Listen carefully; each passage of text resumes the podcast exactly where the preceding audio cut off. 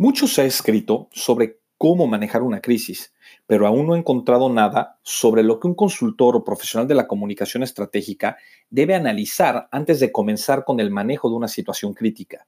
Soy un convencido que como consultor no todos los proyectos se aceptan, ni tampoco uno debe involucrarse en todas las crisis a las que le piden su ayuda, por varias razones.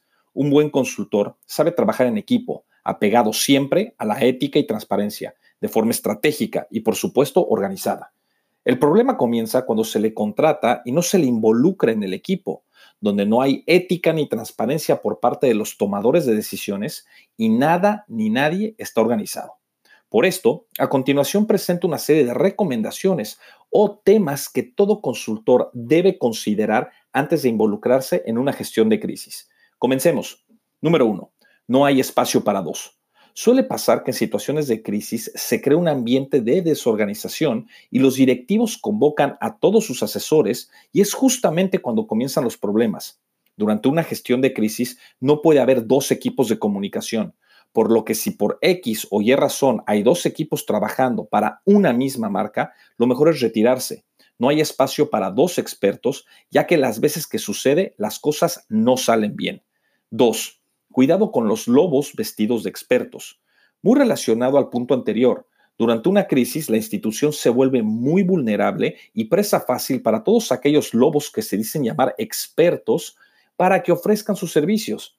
Cuando el liderazgo decide no hacerles caso, no hay mayor problema pero todo comienza a caerse a pedazos cuando logran involucrarse, por lo que si estás en una situación similar, lo mejor es que dejes claro que no serás parte de un equipo en el que hay justamente lobos vestidos de expertos. 3. Sin organización no hay participación. Desde un principio debe quedar claro cuál será la jerarquía del equipo, así como los tomadores de decisiones. De esta forma todo será más rápido y organizado, además de evitar que se involucren los citados lobos vestidos de expertos. 4 cliente que no escucha, es mejor dejarlo solo. No hay nada más frustrante que estar en una situación de crisis y que tu cliente no haga caso a tus propuestas o que simplemente le haga más caso a terceros que deciden darle sus valiosos consejos sin tener una visión 360 grados de la situación. Un cliente debe confiar en su asesor de crisis o comunicación, ya que es la única forma de poder instrumentar acciones y tácticas que minimicen los daños reputacionales. Al no ser escuchado o respetado por el cliente, es mejor dejar ese proyecto ya que las cosas van a salir mal y tú, por supuesto, serás el culpable ante los ojos del público.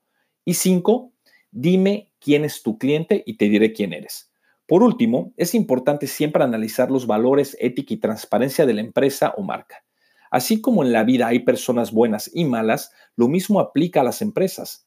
Jamás te involucres con una marca que no comparta tus mismos valores éticos y de transparencia, ya que esa relación jamás será positiva y tú serás visto de la misma forma en que todos ven a tu cliente. Relaciónate con quienes compartan tus mismos valores éticos. Es una gran forma de jamás ser juzgado por algo que no hiciste.